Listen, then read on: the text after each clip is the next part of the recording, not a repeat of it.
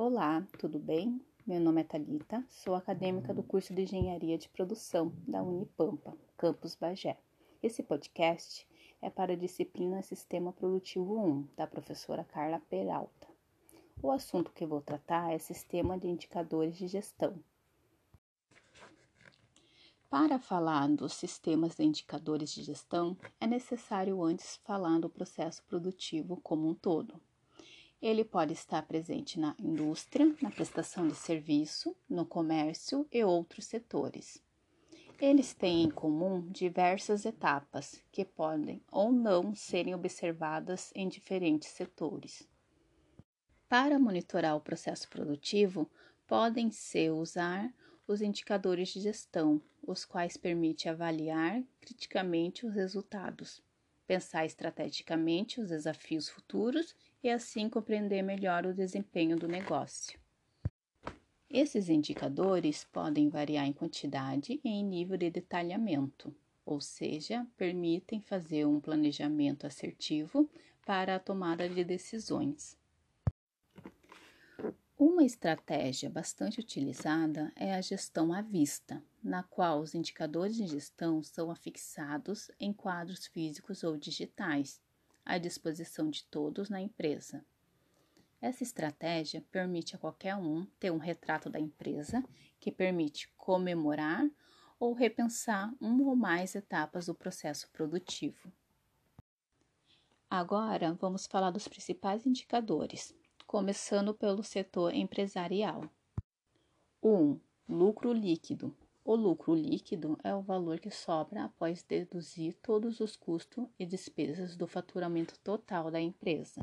2. Margem de lucro líquida é o que a sua empresa planeja lucrar com o retorno do que foi investido nela. 3.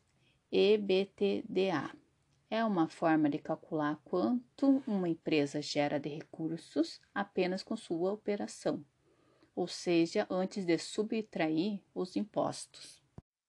4. NPS Net Promoter Score é uma métrica que busca mensurar através quais são os clientes promotores da marca. 5. Market Share participação de uma empresa no mercado em que ela se encontra.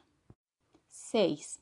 Taxa de retenção de funcionários o tempo médio que os colaboradores de uma empresa ficam nela. 7. Índice de inadimplência.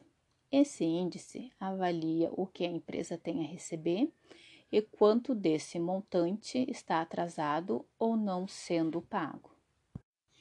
Agora, do setor de prestação de serviços. 1. Um, quantidade de horas produtivas. Calcula a quantidade de horas homem efetivamente trabalhadas, com desconto de atraso, falta e período ocioso. 2. Custos de produção. Todas as despesas provenientes de serviços prestados, como custo dos insumos, horas máquinas e horas homens, despesas relativas e suprimentos e até a depreciação natural dos equipamentos. 3. Tempo de atendimento das solicitações. Tempo necessário para o atendimento de uma solicitação qualquer. 4. Índice de turnover. Volume de demissões em relação à quantidade total de colaboradores e o tempo médio de permanência dos funcionários. 5. Indicadores de qualidade permite quantificar o tempo gasto em trabalhos e em atendimento decorrente de falhas no serviço. 6. Satisfação de cliente. Pesquisa constantes de satisfação de cliente no pós-vendas. Agora do setor de varejo. 1. Um, giro de estoque. Tempo que os produtos recebidos ficam no estoque antes de serem vendidos. 2. Custo das mercadorias. Despesas com a compra de itens e seus respectivos custos de estocagens, transporte e manutenção. 3. Margem de contribuição. Calcular a margem de contribuição, valor pelo qual o produto precisa ser repassado para a receita superar o custo, e o percentual de lucro de cada mercadoria. 4. Produtos com shelf life crítico. Produtos perecíveis que precisam de um curto giro de vendas, uma vez que possuem pouco prazo de validade. 5. Custos de transporte, incluindo frete e combustível, além de prazos médios de entrega e eventuais atrasos. 6. Qualidade de fornecedores. Prazo de entrega dos fornecedores, qualidade dos materiais entregues e percentual de atendimento dos pedidos. 7. Ciclo operacional financeiro. É o tempo que o varejista demora para pagar um produto, recebê-lo, estocá-lo e finalmente receber por sua venda, calculando em dias. Índice de liquidez de um comércio varejista. Agora do setor industrial. 1. Um, uso da capacidade instalada. Relação entre o que a indústria efetivamente produz e o que produzia se todos os seus equipamentos estivessem operando em 100%. 2. Quantidade de horas produtivas. Horas efetivamente gasta na atividade fim do trabalhador, subtraindo-se qualquer tipo de pausa. 3. Custo total de produção.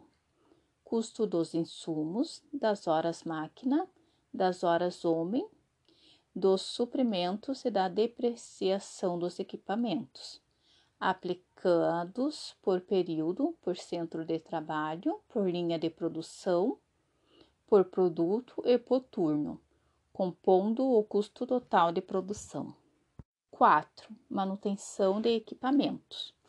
Cálculo do tempo médio que um equipamento fica parado para conserto ou manutenções preventivas. 5. Qualidade. Razão entre a qualidade de itens produzidos e de itens com defeitos. 6. Logística. Gastos com frete e gasolina, manutenção de frota ou contratação terceirizada, entre outros, cálculo do tempo médio das entregas, bem como o número de desvio e atrasos. 7. Margem de contribuição e percentual de lucro. Um produto rende para a indústria depois de ser vendido, descontando custos e despesas de produção. 8. Ciclo operacional financeiro. Tempo médio de estocagem, tempo médio de recebimento e tempo médio de pagamento. É calculado em dias e mostra a capacidade da indústria em receber o retorno dos investimentos e de manter sua liquidez. E para finalizar, podemos dizer que existem diversas formas de implementar os sistemas de indicadores de gestão. Algumas delas envolvem a coleta automatizada de dados, o que torna o processo de gestão mais eficiente. Mas a implementação dos mesmos dependerá das necessidades de cada empresa, indústria ou comércio.